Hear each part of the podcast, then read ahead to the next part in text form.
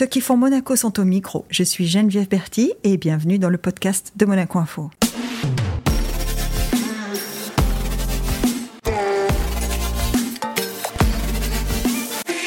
Notre invité du jour est un soignant. C'est pas réducteur de dire qu'on soigne les plus grands sportifs du monde, de Monaco aussi, footballeurs, basketteurs, tennisman et même les danseurs des ballets de Monte-Carlo qui se l'arrachent. Bonjour Philippe Afria. Bonjour docteur. Bonjour Geneviève.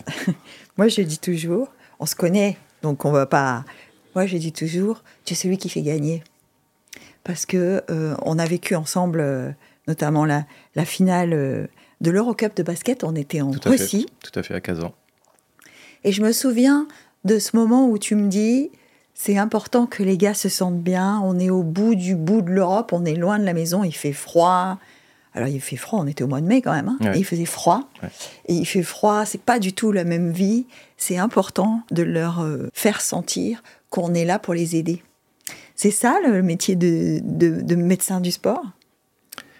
C'est pas que ça. Ça, ça, c'est donner l'énergie, on va dire, euh, positive. Et ça, c'est au quotidien. C'est-à-dire Ouais. que recevoir un patient, c'est aussi euh, enregistrer son énergie négative, ses peines, ses douleurs, et essayer de lui retranscrire et de le transformer en énergie positive Mhm. Qui va l'aider à le soigner, puisque 50% de la thérapie, c'est le côté psychologique et mental. Il n'y a pas que des, donner des médicaments, faire de la kiné, faire de la rééducation, etc. Il y a, il y a aussi le côté euh, psychologique, s'engager dans un Ah. parcours et se dire, voilà, je vais adhérer, euh, euh, ce- le médecin me propose ça, c'est-à-dire que le la, la protocole, ça va être ça. Euh, je vais l'expliquer, je vais poser des questions, le patient me pose des questions, et donc on va développer une relation, on développe une énergie qui pour moi doit être positive à la fin de la consultation pour qu'il soit convaincu que c'est ça qu'il faut faire pour, Ouais, parce pour que guérir. à 90% de ta clientèle, ce sont des gens dont le corps est l'outil de travail en fait. Hein Tout à fait. Parce que sportif professionnel, qu'il soit collectif ou individuel, euh, son corps, c'est vraiment. Et la- la- le- son corps en bonne santé, Mhm. c'est vraiment la priorité. Tout à fait. Et ce qui est intéressant de noter, c'est que les sportifs ont très souvent, déjà ils sont jeunes, Ouais. ils n'ont pas forcément la compréhension en fait et l'interprétation de, de leur corps. Ça c'est Ah, difficile. ça.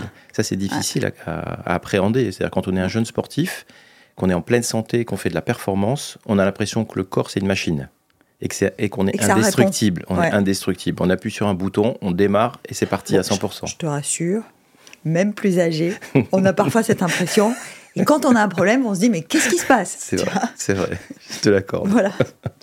Mais non, c'est vrai qu'ils ont, ils- les, les sportifs jeunes, filles et garçons d'ailleurs, hein, ils n'ont pas cette perception euh, de l'enjeu de la, de la blessure. C'est-à-dire qu'ils le, ils le vivent un peu comme une fatalité. euh, Oui, ou même comme une punition. hein. C'est-à-dire c'est injuste. ouais. C'est injuste. hein. C'est-à-dire que souvent, ça intervient à un moment où peut-être on a les meilleures performances, et c'est souvent le cas. hein. Quand on arrive à un pic de performance, c'est là où on est plus fragile. C'est là où on est le plus fragile, et c'est là où ça bascule de l'autre côté sur la blessure, et c'est là où c'est le plus injuste Ouais. parce que bah, on avait encore plus d'objectifs, encore plus de- d'envie, encore plus de performance, et puis pouf, tout s'arrête et on repart à zéro. Donc là, c'est plus difficile. Quand tu les vois arriver, euh, ils sont donc forcément euh, un peu abattus, un peu déçus, un peu, euh, comme tu dis, révoltés ou à leur manière. Qu'est-ce que ça fait au- de, de devoir poser un diagnostic Parce que ça doit être dur par moments, s'il y a des diagnostics qui sont plus ou moins graves. Tout à fait.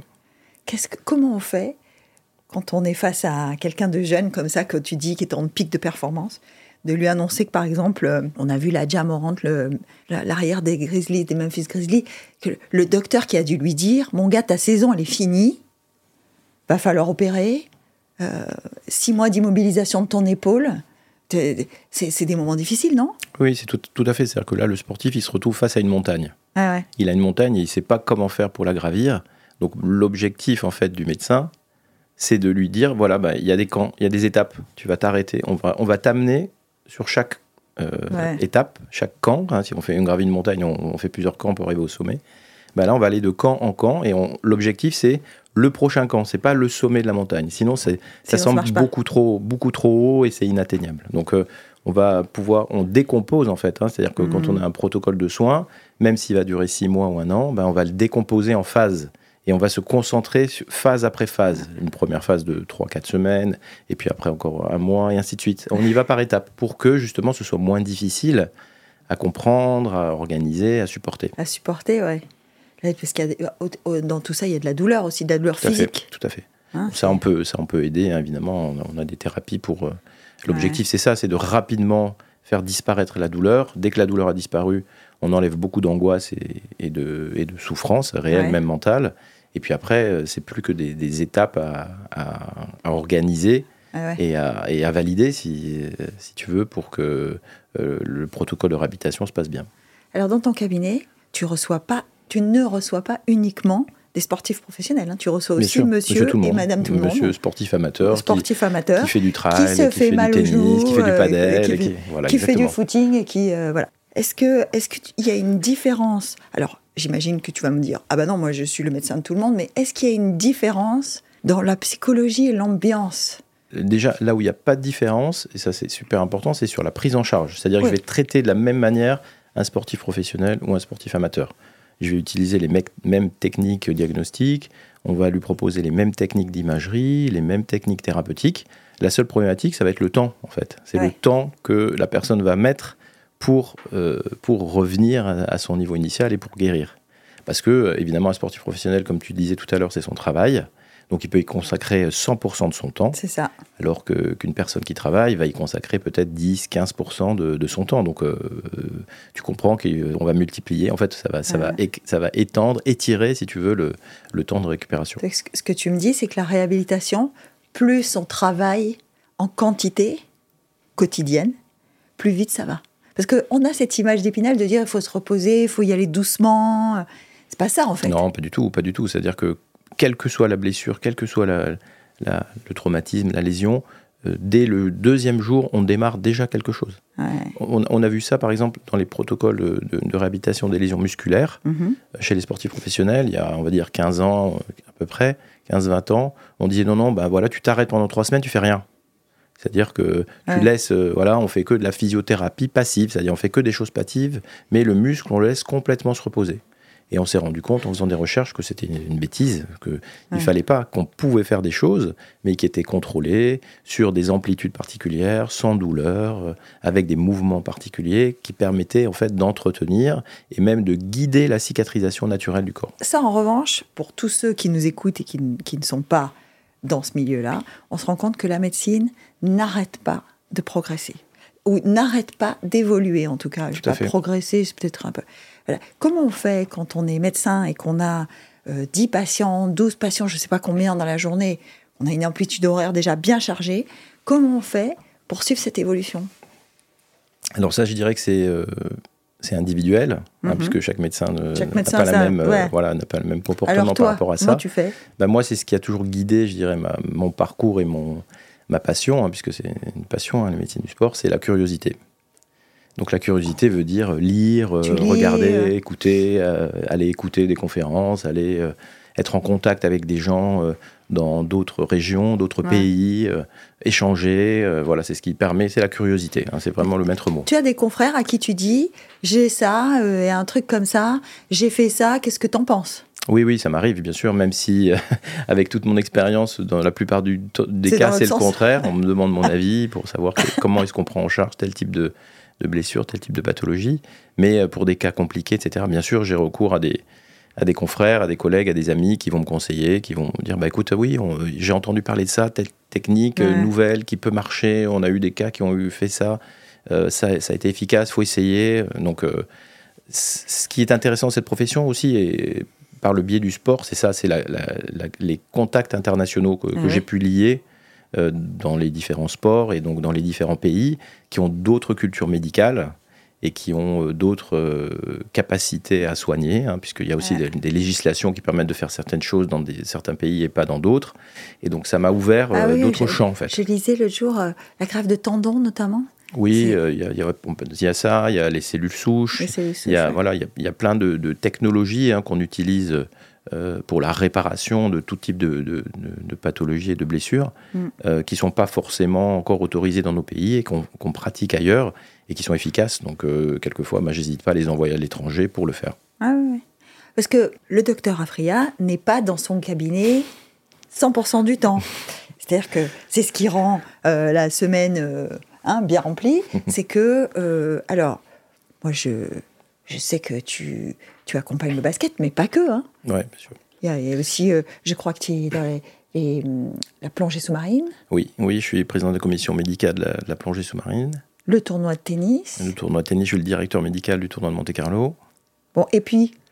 Et puis je m'occupe des ballets de l'académie de danse. Oui, on vient de le dire, les ballets et l'académie. Oui, l'académie de danse, c'est quelque chose qui me tient à cœur. L'académie, en plus, ce sont des très jeunes. Oui, c'est des jeunes qui sont entre 14 et 18, 19 ans, qui viennent du monde entier, euh, qui sont complètement déracinés. Euh, ils sont 45 dans cette académie, et puis ils vont tous, euh, après cette formation-là, devenir danseurs professionnels. C'est un, un, projet magnifique qu'on mène avec Luca Massala, son directeur, depuis, depuis son arrivée il y a peut-être 15 ans maintenant. Ouais.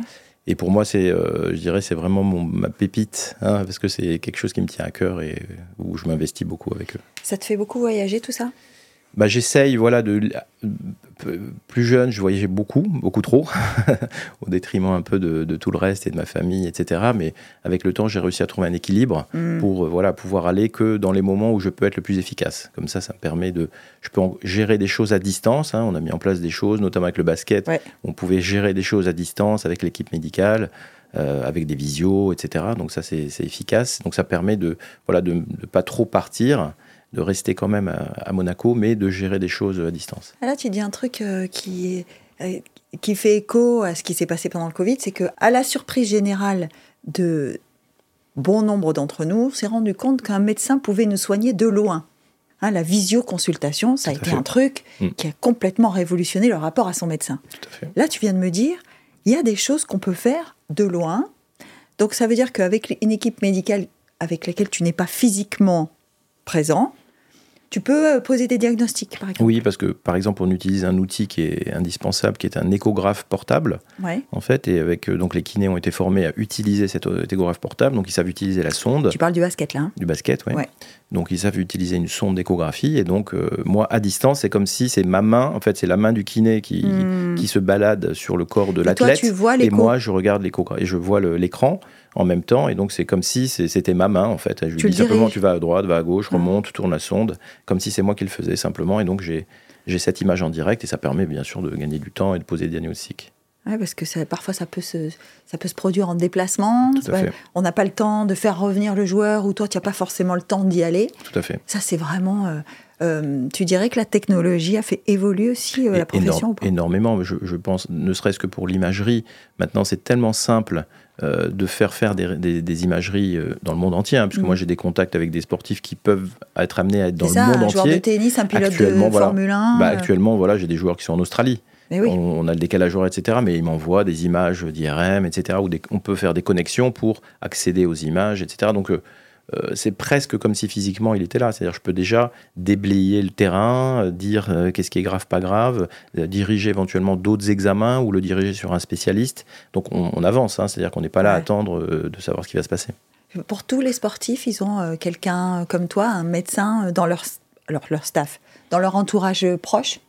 Je pense, c'est-à-dire qu'à très haut niveau, oui. oui. À très haut niveau. Oui, parce que là, les gens dont on parle qui sont en Australie, ce sont des joueurs du top 20. oui, c'est ça, top 50, top, 20. top 50, top 20, en tout cas, euh, des, types qui sont déjà, euh, enfin, ou des femmes d'ailleurs. Hein, tout à fait, des femmes aussi. Des, sportifs qui sont déjà euh, dans une structure. Tout à fait, ils, sont ils ont déjà tout un encadrement avec le préparateur physique, le kiné, l'entraîneur, le coach mental, enfin, ils ont tout un staff autour d'eux.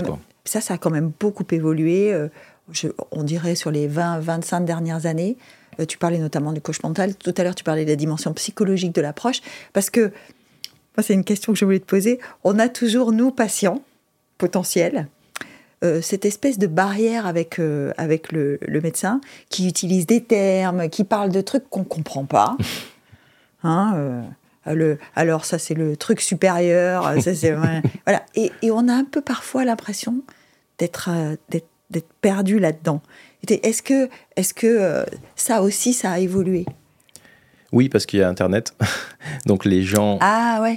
quand ils viennent me voir, ils ont déjà euh, là aussi déblayé le terrain. C'est-à-dire ils ont lu 50 euh, 000 trucs sur Internet. Alors j'ai mal là, donc je dois avoir ça. J'ai vu ça, oui. Alors c'est peut-être le tendon rotulien ou peut-être le cartilage, etc. Donc bon, il y a ah beaucoup, de, il y a beaucoup de, faux dedans. Hein. Mais au moins, ils ont essayé de comprendre. Donc il y a déjà une approche. Et après, moi, simplement, je simplifie. Hein. J'explique les choses. On peut, on peut expliquer les choses simplement. Mmh.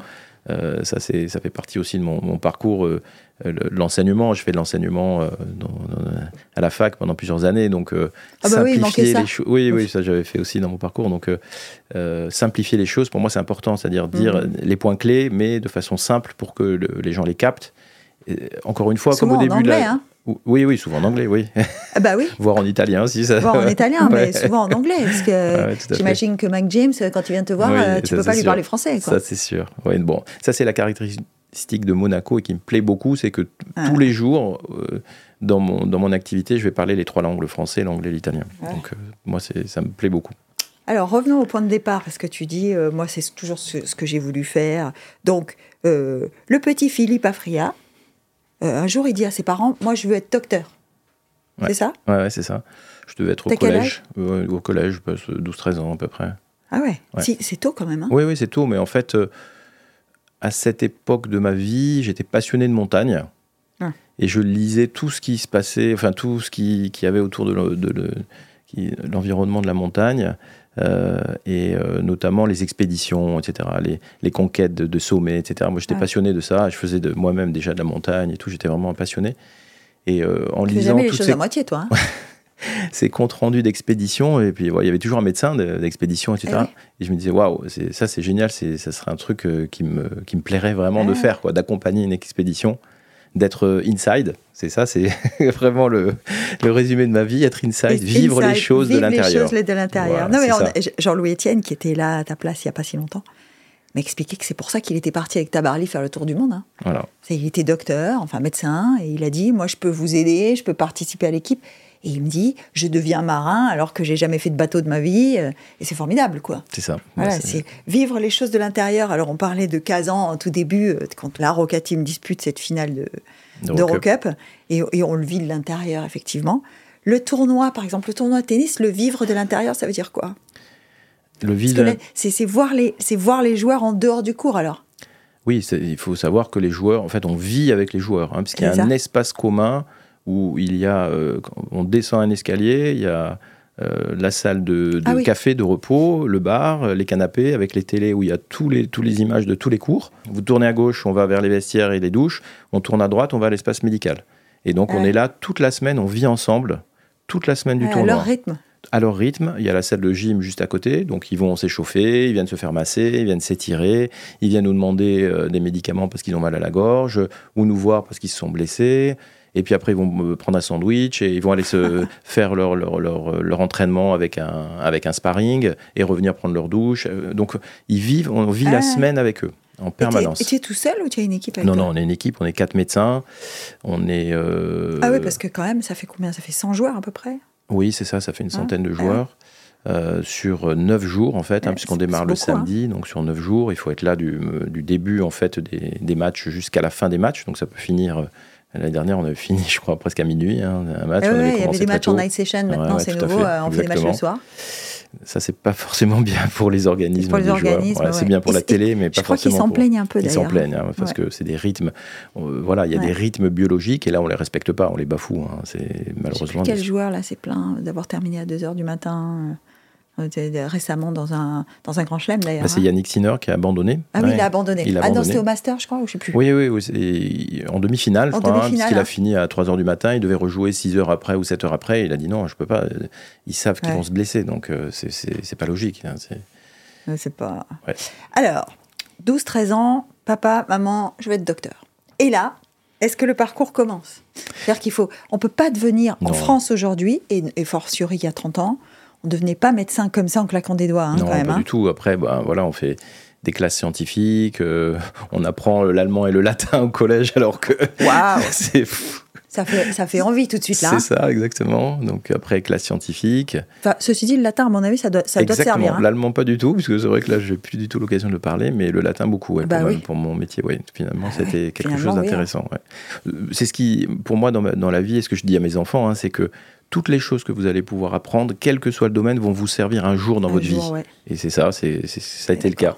Même, de- euh, je me rappelle quand j'étais plus jeune médecin où j'assistais à des conférences qui avaient rien à voir avec mon domaine de spécialité, mais ça m'intéressait.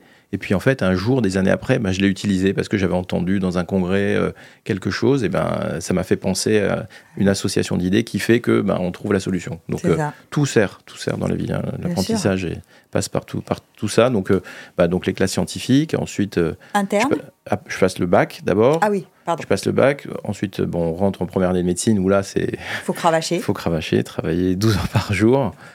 Euh, là, il faut euh, vraiment vouloir quand même. Hein. Oui, il faut vraiment vouloir. En fait, je on fait pas médecine comme ça parce que bon, ce qu'on essaye quoi. Et vraiment, là, c'est vraiment le côté sportif parce que toute ma vie, j'ai toujours fait du sport. J'ai passionné de sport. Je faisais du sport presque tous les jours, donc euh, ça, c'est, ça m'accompagnait hein, en plus des études. Et donc, la première année de médecine, je l'ai prise comme une compétition sportive. Et c'est ça qui m'a aidé en fait. C'est-à-dire que, bah voilà, puisqu'on une, on a une confrontation, hein, c'est une vraie mmh. confrontation puisqu'on est on était 800 ou 1000 et il y avait 100 places, 120 hein, places. Donc, euh, euh, Rien que les chiffres, ça fait froid dans le dos. Hein. Oui, oui, donc euh, vraiment une sélection drastique. Donc c'est une compétition, on est tous en compétition les uns avec les autres. Et en le prenant comme ça, comme un, comme un parcours sportif, bah, ça m'a permis de passer le cut tout de suite. La première année, je réussis le concours.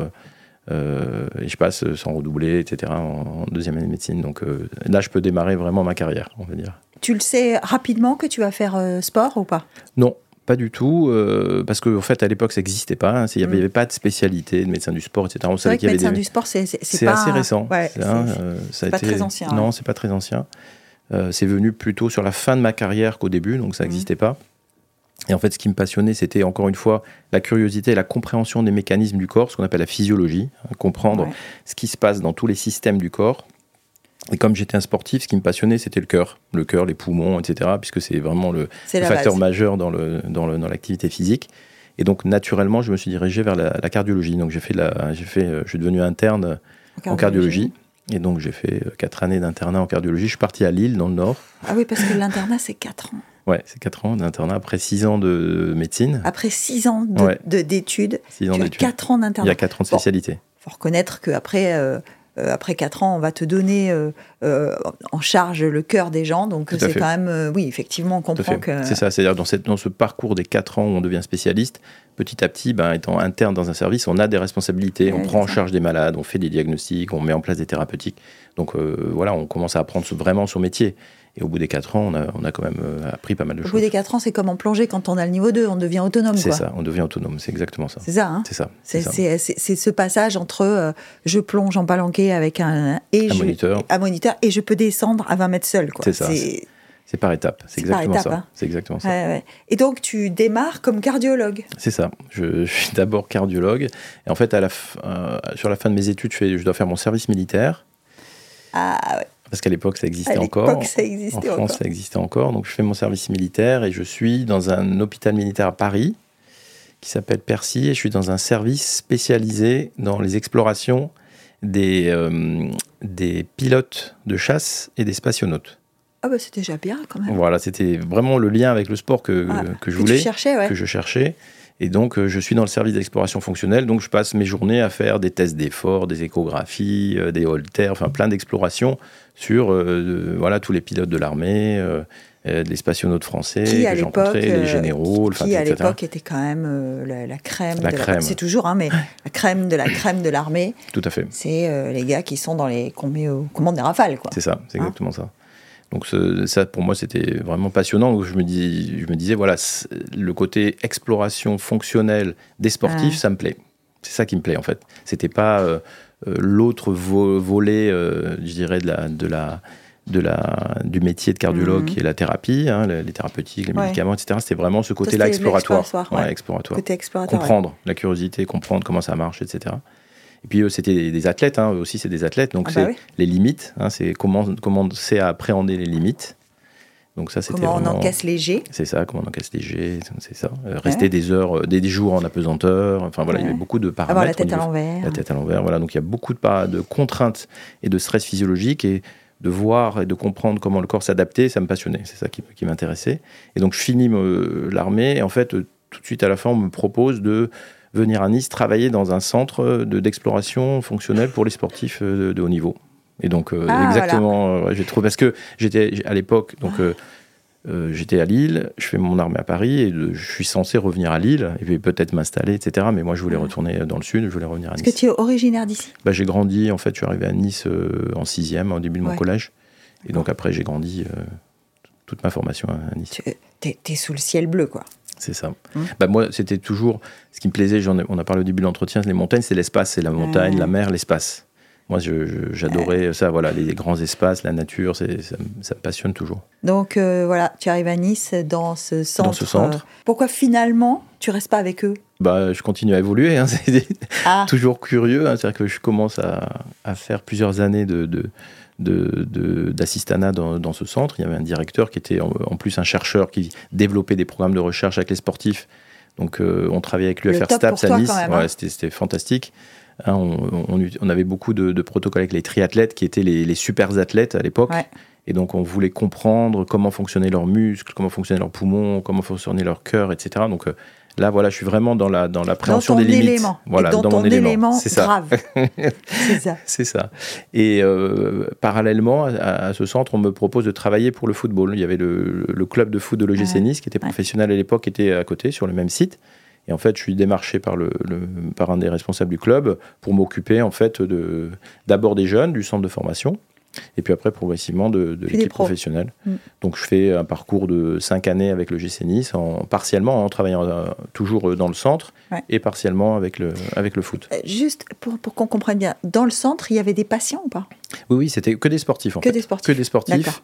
Euh, on avait euh, à l'époque un panel, hein. voilà, un, voilà, un, panel de sportifs de tout sport en fait. Hein. C'était tous les sportifs niçois, tous les clubs de haut niveau niçois. Ah qui avaient accès à, ça. C'était plutôt visionnaire quand même pour l'époque. Hein. Ouais, ouais, c'était visionnaire, exactement. En fait, l'idée, c'était de créer, après, dans ce centre, on a créé un mini-INSEP, c'est-à-dire un espèce de centre de santé spécialisé pour les sportifs, où on avait l'exploration fonctionnelle, et après, moi, j'avais développé tout le côté thérapeutique, ça veut dire faire venir des kinés, faire venir des ostéopathes, un radiologue, euh, la nutritionniste. on n'a pas du tout l'image de la France, euh, et sans jugement aucun, mais c'est vraiment, on n'a pas cette image de la France précurseur euh, dans ce domaine. Hein. Bah à l'époque, l'INSEP était vraiment précurseur, et j'avais pris ce modèle pour le transposer à Nice. Hein, parce que j'avais été plusieurs fois à l'INSEP, j'avais rencontré le directeur plusieurs fois.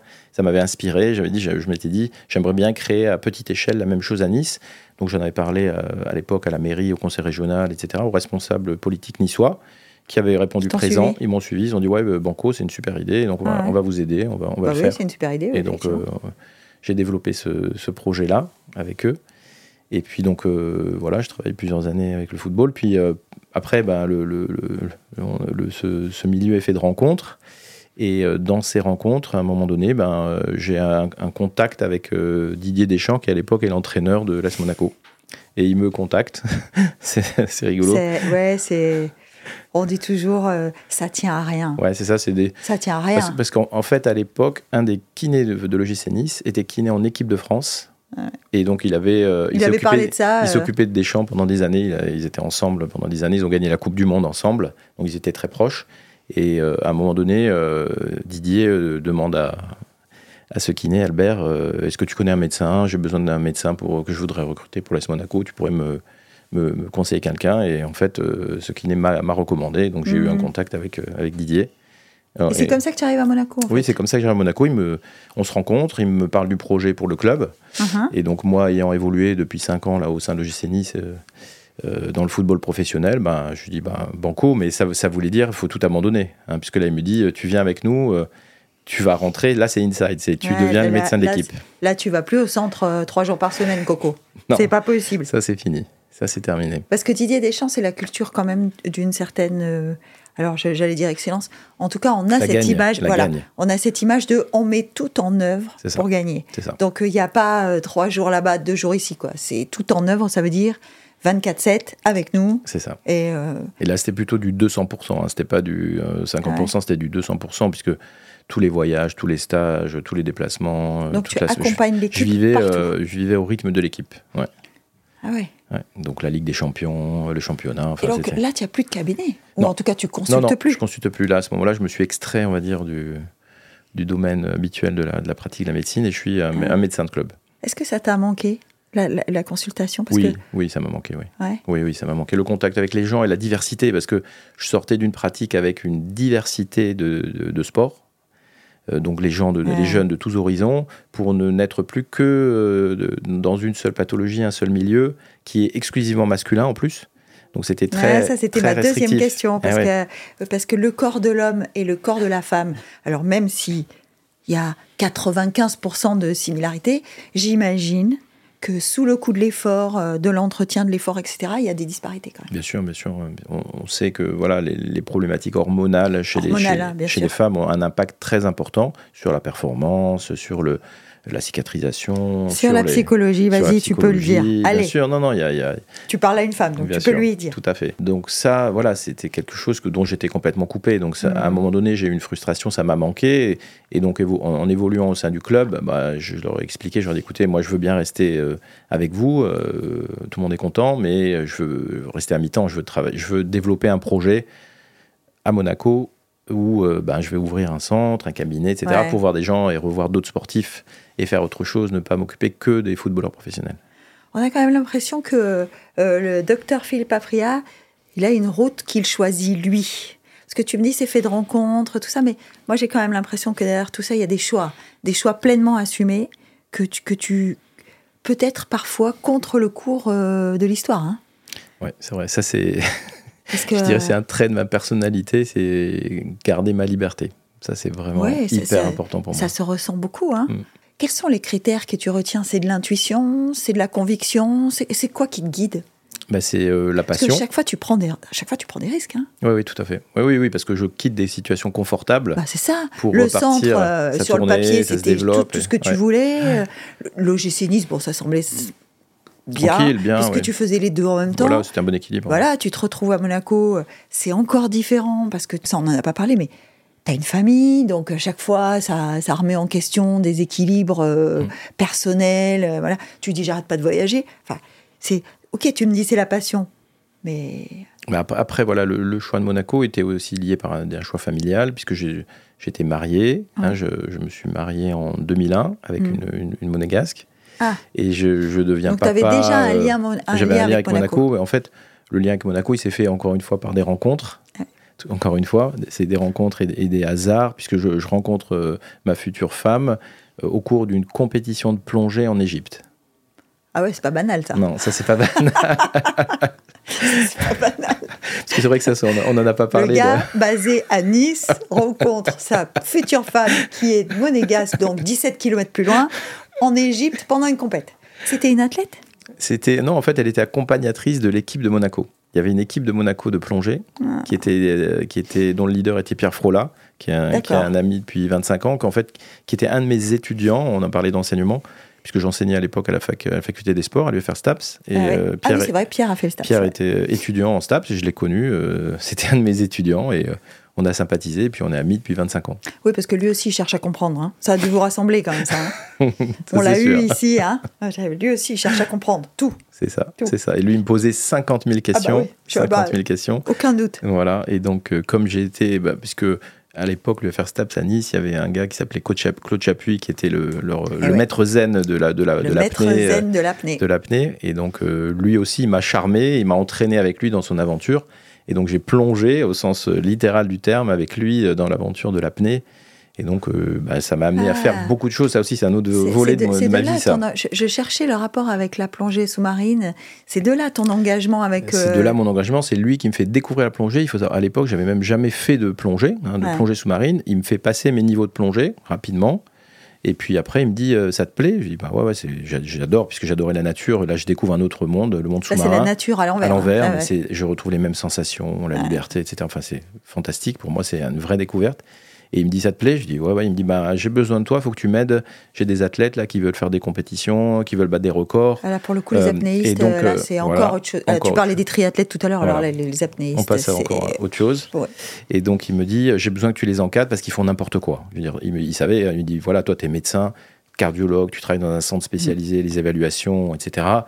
On a besoin de toi pour que tu nous cadres, que tu nous donnes des, directives, que tu nous dis si c'est dangereux. Sport physiquement très dangereux. Très dangereux, etc. Donc il faut qu'on fasse des choses là-dessus. Et là, physiologiquement, il y, a des vrais chose à gérer. Hein. Exactement. Donc ça, c'est vraiment... Ouais, ouais, il y a une période de ma vie où j'étais investi à 100% là-dedans. On a développé des protocoles de, de recherche. J'avais travaillé avec un vétérinaire. Où on avait, on avait, on avait eu l'idée en fait de faire un- une, une expérimentation. On voulait étudier en comparaison le cœur des athlètes, des, des apnéistes, et le cœur des otaries, qui était le mammifère marin qui se rapprochait le plus Oh, en fait des hommes, parce que c'est la même taille, ils ont les mêmes nombres de battements, etc. Donc il y avait des grandes similitudes. Et donc on avait réussi à avoir un contact avec un laboratoire californien à, Mon- à Monterrey qui travaille avec des otaries pour des protocoles de recherche.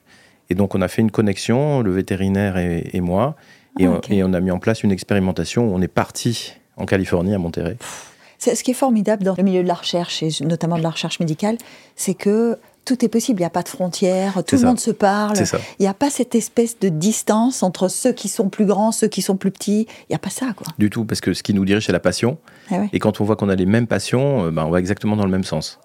Ah ouais. Et donc on, f- on Donc crée des connexions et c'est Tu te naturel. retrouves à discuter avec un mec à Monterey euh, que tu finis par aller voir. Enfin, C'est ça. je veux dire, c'est c'est des aventures. Ce sont des aventures Ouais. humaines Ah ouais, derrière qui, qui, qui sont incroyables. Quoi. Qui sont incroyables. Puis, euh, grâce à ça, je, je, je travaillais avec une boîte, puisque l'objectif, c'était d'enregistrer le cœur des athlètes pendant les, pendant les plongées, donc euh, descendre très profond. Et à l'époque, ça n'existait pas des systèmes embarqués, hein. c'est-à-dire on vous mettez un petit boîtier Holter, on vous, on vous enregistre pendant 24 heures le corps, mais c'est pas étanche, euh, ça peut pas aller sous l'eau, etc. C'est pas confortable. Voilà, donc, euh, mais ça, technologiquement, ça n'existait pas. Donc, euh, on est obligé de réfléchir. Et donc, en réfléchissant, on se dit, bah, il faut qu'on conçoive un boîtier étanche qui peut aller à plus de 200 mètres. Donc, je me mets en contact avec la Comex à Marseille, qui était la, qui était la, C'est la incroyable. société C'est spécialisée. c'est incroyable. On a l'impression, on a l'impression que c'est que tout ça, c'est connecté au monde entier, quoi. Et il y a toujours quelqu'un euh, de référent dans Ouais, un. ouais. Parce que la Comex, euh, tu parlais des apnéistes, euh, la Comex notamment a accompagné les apnéistes dans le développement parce que c'était les seuls qui pouvaient descendre avec eux, quoi. C'est ça, puis c'est eux, qui, c'est eux qui avaient fait des records de plongée Ben dans oui. des tourelles, etc. Ils avaient la technologie, la compréhension euh, pour ce qui se passait pour des plongeurs en scaphandre, donc, Scaphandre, euh, ouais. mais pas pour les apnéistes. Ouais. Donc le directeur euh, scientifique de la COMEX, qui s'appelait Bernard Gardette, avec qui j'étais en contact, avec qui on est devenu, devenu amis, ça l'a passionné. Il m'a dit Ouais, les apnéistes, j'adore et tout, il faut qu'on fasse quelque chose. Encore une fois, la passion. les passions communes. Et donc il m'a dit, je vais t'aider, on va mettre au point un boîtier étanche, un petit boîtier dans lequel tu vas pouvoir mettre ton holter. Et donc il m'a fabriqué ça. C'est dingue. Ouais, il m'a fabriqué ça. J'ai demandé à la société qui fabriquait les holters de me faire un système miniaturisé qui puisse rentrer à l'intérieur du boîtier. Et on a mis en place la technologie et on est parti faire nos mesures euh, à Monterey en Californie. C'est incroyable.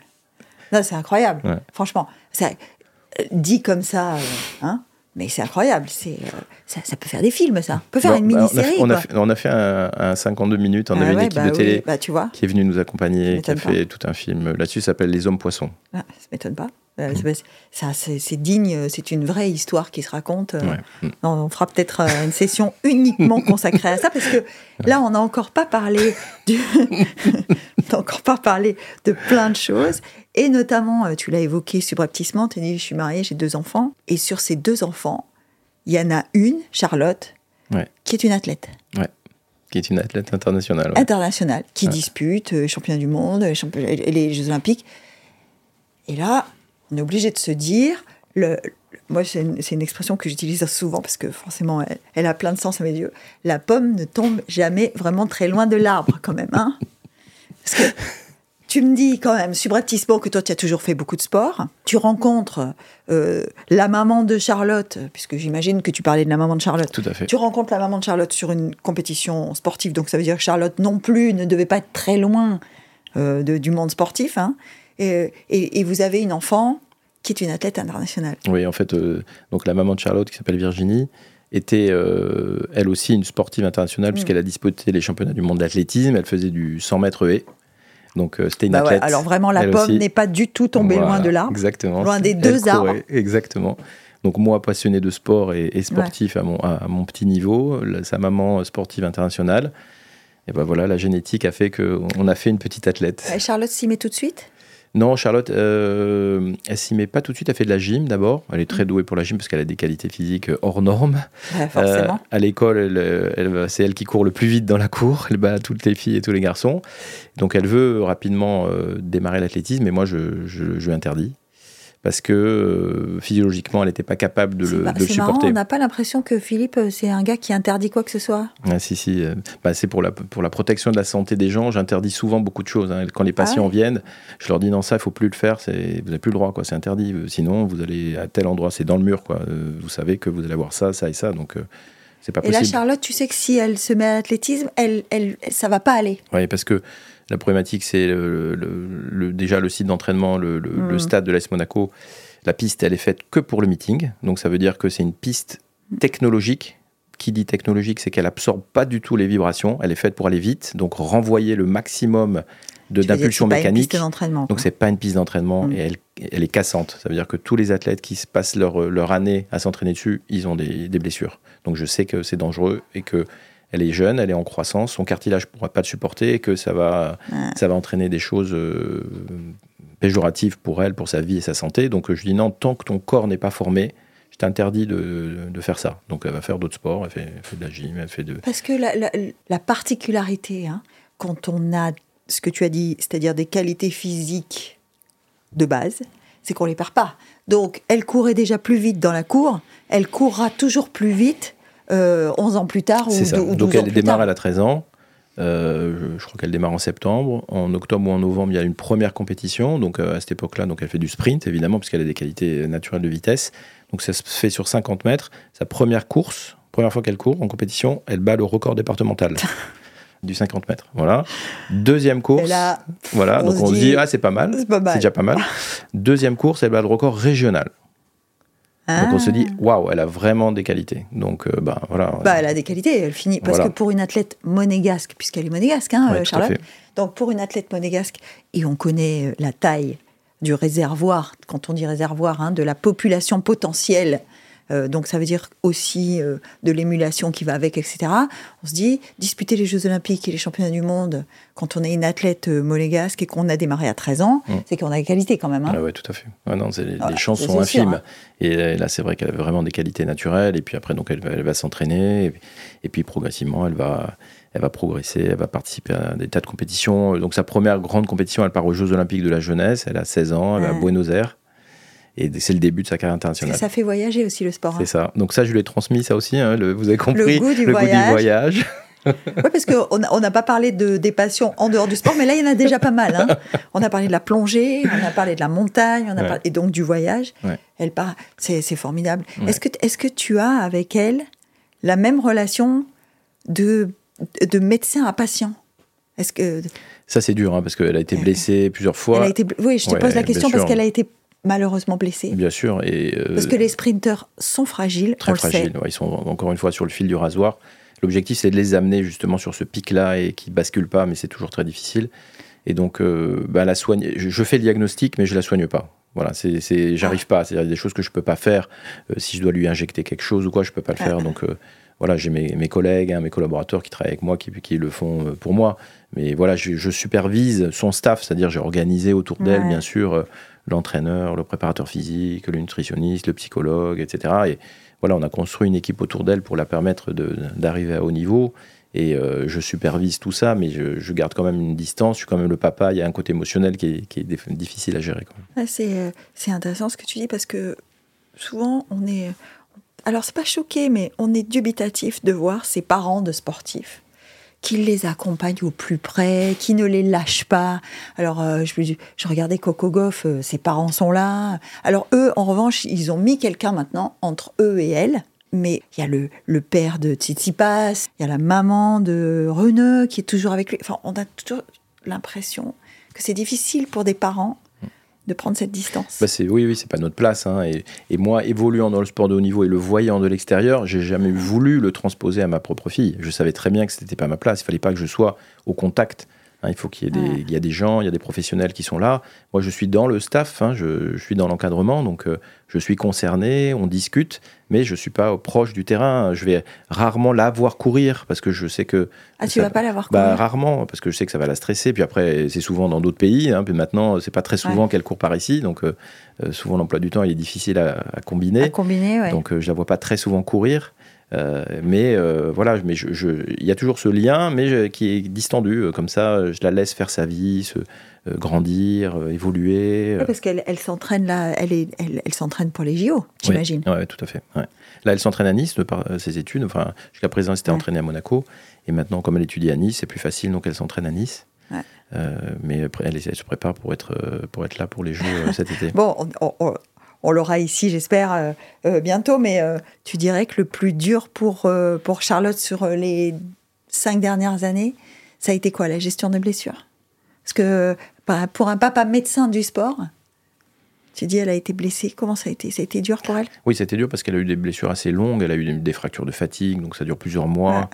Des lésions musculaires récidivantes, c'est ce qui, c'est ce qui caractérise souvent les, Comment les vont ces ischios Parce que C'est ça, c'est les ischios. Elle a eu des lésions d'ischios, etc. Ouais. Donc euh, on parlait avec Théo Andant l'autre jour et il Ouais, disait euh, c'est notre euh, voilà, c'est le point faible. C'est notre point faible à Donc, tous. bah, après, j'ai quand même, avec l'expérience que j'ai maintenant et puis le, les, les équipes avec lesquelles je travaille, je me suis entouré de gens qui sont pointus là-dedans pour qu'on fasse énormément de prévention. Et ça marche, hein, puisque voilà, ça fait quelques années maintenant qu'elle n'a plus de blessures aux ischios, parce qu'on a, Ouais. une- on a développé une routine individuelle qu'elle a intégrée, qu'elle a comprise, et que maintenant elle fait tout le temps. Bah, ça, je t'ai vu faire avec les basketteurs aussi, puisque moi aussi j'étais inside avec toi. Je t'ai vu faire avec les basketteurs. Avant le match, chacun sa routine. En fonction de quoi? De, de ses particularités physiologiques? C'est ça, ça c'est vraiment ça c'est le rôle hein, du staff médical. N- Notre objectif c'est que les que les joueurs soient sur le terrain. Ouais. Donc euh, il faut qu'on faut pas qu'on soit performant dans la prise en charge des blessures parce que ça plein de gens sont capables de le faire. Il faut qu'on soit performant dans tu la me diras, c'est prévention. presque normal. hein. Voilà, exactement. Ouais. Il faut qu'on soit performant dans la prévention. Donc euh, Parce notre que axe l'an dernier, et on l'a pas suffisamment dit dans la saison dernière, euh, la, la Roca Team fait, je crois, 87 ou 88 matchs. 88 matchs en moins de 9 mois, c'est quand même euh, beaucoup. Il n'y a pas de blessure. hein. C'est ça. euh, et ben, à la fin de la saison, il y a eu un bilan qui a été dressé par Ouais. l'Euroleague, hein, puisque euh, euh, il y a le- tous, les, tous, les, tous les staffs médicaux des, des clubs d'Euroleague sont connectés. On fait, des, on fait des réunions régulièrement. Et donc, il y a une réunion de débriefing en fin de saison et on, on a le, la, la palme. Le ranking. On- sur le ranking, on est les premiers, On est les premiers. avec le, mo- le moins de blessures. Et d'ailleurs, bah, euh, Ignacio Mouro, le directeur médical de l'Euroleague, il me demandait mais qu'est-ce que vous faites? Qu'est-ce que voilà Comment ça se possible? Fait Comment c'est possible? Parce que c'est vraiment beaucoup moins que les autres. Hein, C'était pas as simplement répondu, un peu bon, moins. On a Mac James, donc euh, Ça, c'est vrai que c'est, ça, c'est pas mal. Ça, c'est un super athlète. Ça, c'est vrai que c'est un super athlète. Moi, je me souviens, hein, quand il arrive à Monaco, je te dis, il est comment? Tu m'as dit, waouh Dans le, dans le sens, un athlète. un athlète, euh, un super athlète. Vraiment, quoi. Là, tu dirais, alors, sans, sans trahir quoi que ce soit, mais tu dirais que c'est euh, c'est quoi? C'est nature, Oui. naturel chez lui? Ouais, ouais, Il a c'est une la fibre. nature C'est la fibre musculaire. Il a une fibre Ouais, musculaire. Particulière, tout à fait. particulière. après, bon, après un squelette avec une résistance, Oui, oui, etc. Mais c'est sûr, une fibre musculaire particu- particulière, on le voit bien dans ses qualités athlétiques, avec ses capacités de, de- de réaction, de vitesse, de- d'impulsion, qu'il a quelque chose de plus, hein, puisque on n'arrive pas à le suivre, on n'arrive pas à l'arrêter. Donc c'est qu'il a toujours un tout petit temps d'avance sur l'autre, Qui est un film, mais qui qui suffit. est un film mais qui suffit. Et ça, c'est la fibre, hein, c'est la conduction neuromusculaire. hein, donc ça, c'est la génétique. Bon, tu es en train de nous dire qu'on n'est pas tous égaux. euh, Ça, c'est ça, c'est vrai. hein La nature euh, fait des non. différences. C'est ça. C'est quoi euh, qui rend quelqu'un Alors, on parlait de Charlotte tout à l'heure. euh, Tu me disais, elle a des, elle a des qualités de sprinteuse. C'est quoi C'est on a des muscles différents? Oui, alors, enfin les muscles différents, c'est-à-dire que par leur volume, par leur euh, tonicité, D'accord. et par la réactivité. On parlait de ça, la réactivité neuromusculaire. Neuromusculaires, ouais. Eh oui, c'est donc c'est la, la conduction de l'information entre le cerveau qui dit, euh, enfin qui commande automatiquement le muscle de se contracter pour faire un mouvement. Tout il y a ça, des gens en chez qui ça va. c'est ça. des Bah, trucs. euh, bah, ça, on en a l'exemple, par exemple, euh, on le voit dans, les, dans le sprint, puisqu'il calcule le temps de réaction. Ah oui, c'est ça. Et oui, que- c'est-à-dire qu'il y a les starting, le, le starter euh, tire au pistolet, et hop, on démarre. Et il y a toujours, il vous donne euh, le listing des temps de réaction. Et donc ça, c'est un, un reflet vraiment de l'activité neuromusculaire. Et ça, Charlotte, par exemple, euh, même si au niveau du, du- du résultat de, la- de- de- de sa, de sa course, Mm. elle ne sera pas dans, dans les meilleurs, à chaque fois, même dans des compétitions internationales avec des très grandes athlètes qui la battent de plusieurs secondes, elle, a- elle est dans les meilleurs temps de réaction. Tout le temps. Parce qu'elle a, voilà, génétiquement, elle a ça, elle a un temps de réaction hyper rapide. Alors, tu dis génétiquement, ça veut dire que ça, ça se travaille très peu, en Très fait. peu, ouais, très peu. C'est Très on l'a ou on l'a pas. Ouais, ça, on l'a ou on l'a pas. C'est ça. Ouais. Théo Andon, il me disait, on a du pied ou on n'en a pas. C'est ça. Avoir du pied, c'est quoi? Avoir du pied, c'est la réactivité, justement. La réactivité. La réactivité du pied, hein, c'est-à-dire le temps de, un temps de contact Ouais. donc euh, qui doit être minimal, Avec pour qu'il y ait le moins de ouais. frottement, hein, puisque ça ralentit hein, le frottement, et Ouais. l'impact et la réactivité qui Et fait qu'on va redémarrer et, ça, et il me parlait de. Noah Lyles et il me disait, euh, Noah Lyles notamment, euh, le, le fait qu'il soit interstellaire, hein, voilà, c'est parce qu'il a, du, il a un pied incroyable, c'est-à-dire qu'il est pratiquement en lévitation. C'est ça, on- quand on, quand on les regarde courir, on a l'impression qu'ils touchent pas le sol. Eh Hein, ouais. C'est ça, c'est ce temps de réaction, c'est-à-dire le temps qui passe euh, en contact avec la terre, il est euh, minimaliste. Pour nous qui faisons du sport tous les dimanches, ça, ça- ça semble presque inatteignable. C'est, ça, euh, ce que tu es en train de me dire en creux, c'est que de toute façon, ça se travaille pas vraiment tout ça. hein. C'est de la génétique. Ouais. Et c'est ça, peut-être que les entraîneurs ou appellent quand ils, ils voient des jeunes se mettre à leur sport.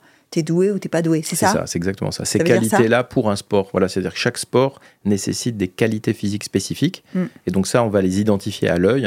N'importe quel, même un prof de gym, il peut identifier un gamin qui a des aptitudes pour euh, sauter, pour courir, pour faire de l'endurance. Mais après, après, il y a du travail pour devenir un athlète de haut niveau. Tu, tu dis, il y a du travail pour devenir un athlète de haut niveau, il y a, il y a donc du travail euh, pour devenir médecin, il y a du travail pour le rester, c'est ce que tu nous expliques. Ouais, la curiosité. la curiosité et puis le temps qu'on passe. Parce le que, temps qu'on passe, ouais. hein. Euh, et donc, à part ça, on fait quoi? Parce que entre les déplacements, les rendez-vous, les conférences, les échanges, les consultations, Bah, il, reste, il reste beaucoup de temps ou pas? Bah, J'essaye de garder du temps déjà pour la famille, parce que Ouais. euh, ça c'est important pour moi. Ouais, Parce que Charlotte a un frère, on n'en a pas parlé, Elle a un mais elle a un frère. ouais, qui, a, qui a bientôt 19 ans, hein, 18 ans et demi. Et sportif, lui? Très ouais, grand sportif lui aussi. Je pense qu'il Ah. est, il est peut-être même encore plus fort que sa, peut-être plus fort que sa sœur. C'est un, athlète aussi? Bah, il a fait du foot, lui. un Ah. Il a commencé par le judo. Il était très bon, très très très très doué pour le judo. Et puis après, voilà, rattrapé par euh, l'école, les copains, la cour d'école. On joue au foot euh, dans la cour d'école et il est parti jouer au foot.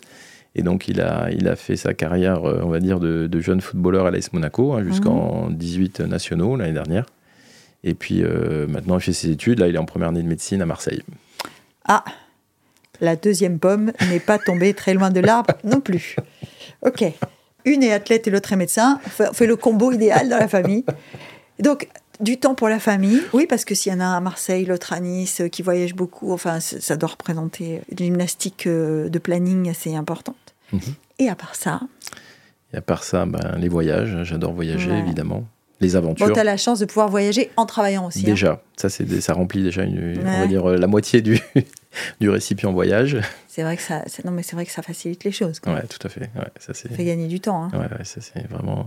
Et oui, ça, on n'en a pas parlé, mais j'ai eu aussi la chance, ça, c'est, dans mes rencontres et dans mon parcours euh, professionnel, de pouvoir participer aussi euh, aux explorations de Monaco avec le prince. Ça, c'est aussi des Ah, aventures incroyables, par la plongée évidemment, puisqu'on a été faire des expéditions de plongée sur un bateau là, qui s'appelait l'I- le Yersin. On a fait plusieurs euh, expéditions dans le, dans le monde entier. C'était encore une fois Ça, des c'est aventures. encore autre chose. hein. Ouais, c'était. Ça, c'est du inside encore différent. Parce que Ouais, quand on est sur chose. un bateau, euh, là, c'est il y a des conditions de promiscuité, de de- de- d'obligation hein, qui sont quand même. euh, C'est militaire, hein, c'est presque Ouais. militaire. Il y a une organisation militaire, surtout sur un bateau scientifique.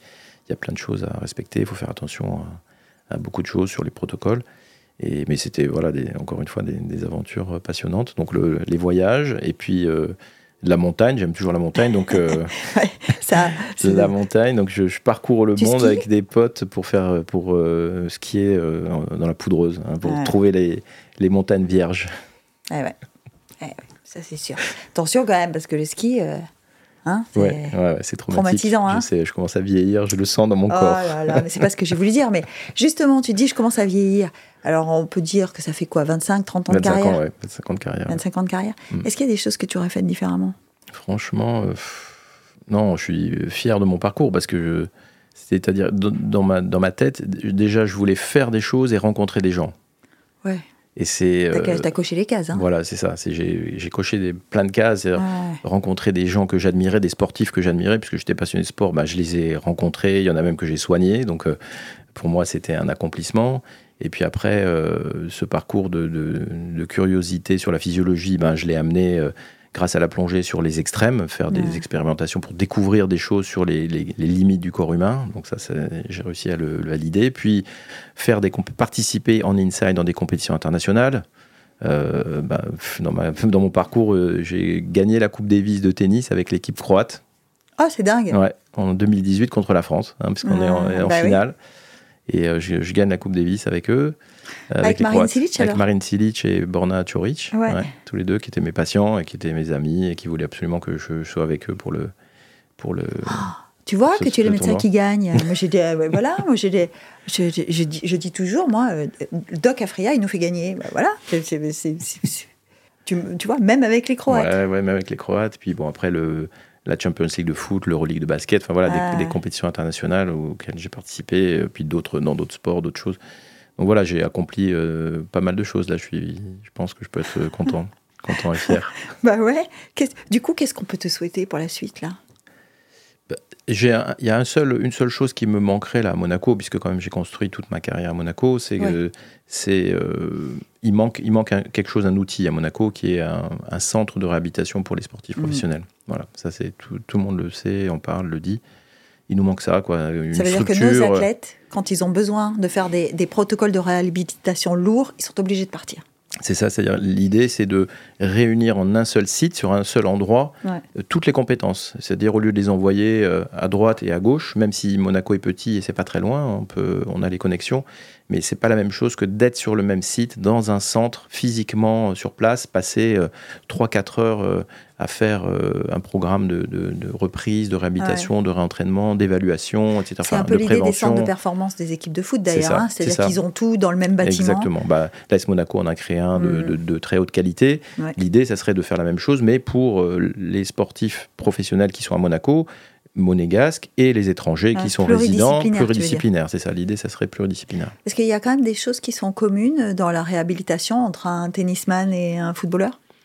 Oui, après, c'est, je dirais que quand un muscle est blessé, euh, qu'il soit athlète ou hmm. footballeur, c'est un muscle. Donc on sait qu'il y a des protocoles pour les, pour les remettre. Après, c'est simplement euh, la reprise sur le terrain qui sera différente. Mais il y a toute une phase qui est commune. Et d'ailleurs, bah, il y a un centre qui existe en France qui s'appelle Cap-Breton où tous hmm. les sportifs professionnels ils sont mélangés et ils adorent. Euh, souvent, ils aiment y aller parce que le rugbyman, il côtoie le tennisman, qui côtoie l'athlète, qui côtoit le bah handballeur et qui sont tous de niveau euh, national, international, qui échangent, qui sont là toute la journée ensemble. Donc c'est un, un, lieu euh, de vie pour eux et, d'échange euh, qui est unique, hein, puisque ça arrive jamais hein, dans leur vraie vie hein, de, se rencontrer comme ça. Et donc l'idée, c'est celle-là. À Monaco. À Monaco. Mais bon, la problématique, c'est l'espace, évidemment. L'espace à Monaco, comme toujours. Oh, on va peut-être trouver un moyen. On va faire une extension. C'est ça. Eh ben, merci Philippe, merci Doc d'avoir pris merci beaucoup, Geneviève, de ton invitation. Pour venir avec nous. Et à bientôt. À très bientôt.